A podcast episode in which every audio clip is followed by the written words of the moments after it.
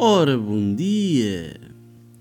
Pois é, pá, estamos assim um bocadinho atrasados esta semana.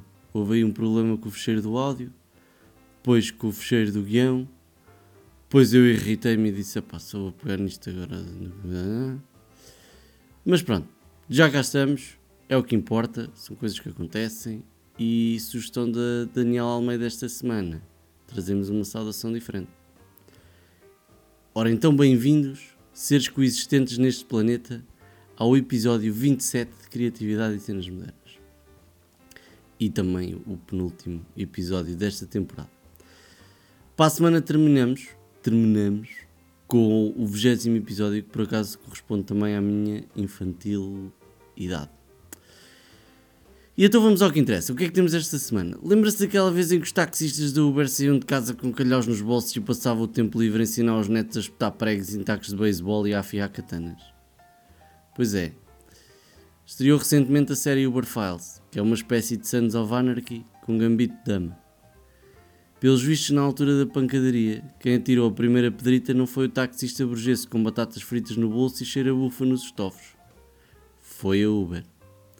E com esta notícia, vamos lá ver se os taxistas não começam agora a balroar os carros da TVDE à maluca.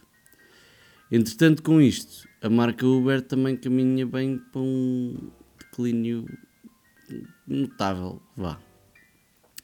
Eu cá não sou utilizador da Uber, nem carro, nem IT, e não tem nada a ver com o facto de na minha zona de residência não haver. Não uso porque não quero.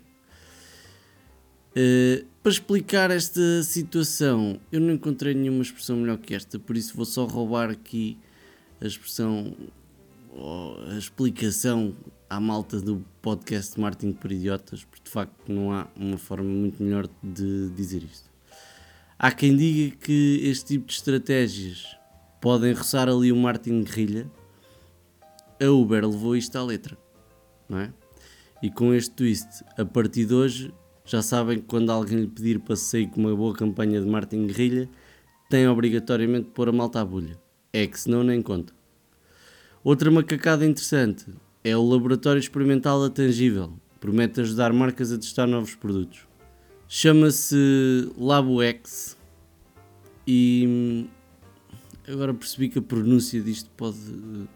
LaboX pode. Não importa. O, o, o laboratório chama-se Labo X e o cenário é semelhante ao observatório do filme da Netflix Spiderhead. Ou para quem não viu o filme, pode só imaginar uma sala de interrogatório em qualquer eh, série ou filme.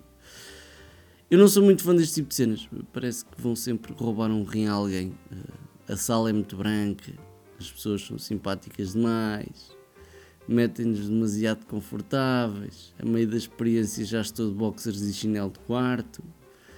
E no final, pronto, acorda numa banheira com gelo e uma cicatriz no bucho. Mas olha, antes disso que andarem a fazer testes a macacos. Já chega também de andar a chatear os gajos. Mudando agora meio de assunto, a Meta processou a Meta e a Marketeer diz que o DiCaprio e o Inception não têm nada a ver com o assunto. Pelos vistos, há uma empresa norte-americana chamada Meta que andou supostamente em negociações com a Facebook que levaram a lado nenhum. É aquele move meio do capuchinho vermelho. O Zuckerberg come a avó, deita-se na cama, anda ali a enrolar o capuchinho até. Pronto, já sabe o resto da história. Entretanto, a malta da Meta, eh, que existia antes da Meta do Zuc, diz que vai processar a empresa porque isto assim não pode ser e não sei o que é da identidade das áreas de negócio. Por falar em meta, o Instagram tem um novo mapa, diz que é para a gente se aproximar dos negócios locais. Uh, se tocar na barrita de pesquisa e depois no canto superior direito onde tem o ícone de localização, vai-lhe aparecer o mapa com a opção restaurantes, cafés, hotéis e coisas. É quase como se tivessem enfiado o TripAdvisor lá dentro. Vá lá, mais ou menos. Isto é giro, eh, de certa forma, para sabermos quais é que são os restaurantes que metem mais malta da moda, através das publicações dos pedintes modernos, ou influencers, como eles se chamam.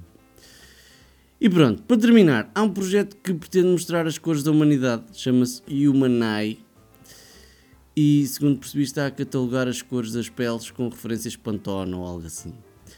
A autora é Angélica Das e diz que hum, é uma forma de parar com os rótulos branco, preto, amarelo, vermelho e não sei quê. A minha pergunta é: será que isto vai começar a vir descrito nos cremes? Protetor Solar 50 para o Pantone 39C, 99C e 918. C. Que é C coated. No caso de estar a questionar, é, eu faço parte destes pantones mais transparentes. Há até quem diga que se eu passar todo nu em frente a uma parede branca só consegue ver o cabelo e os olhos. Vamos ver. É, pronto, é isto. Não há mais a dizer hoje. Entretanto, também escrevi um pequeno artigo sobre o preço da consistência para a nossa saúde mental. Se quiser espreitar, vou deixar o link na descrição. E não se esqueça de partilhar isto com os amiguitos e as amiguitas. Tá? Domingo há mais. Desta vez vai mesmo sair ao dia certo. Desculpe lá estas duas semanas. E tá, pronto. Vá. Aquele abraço.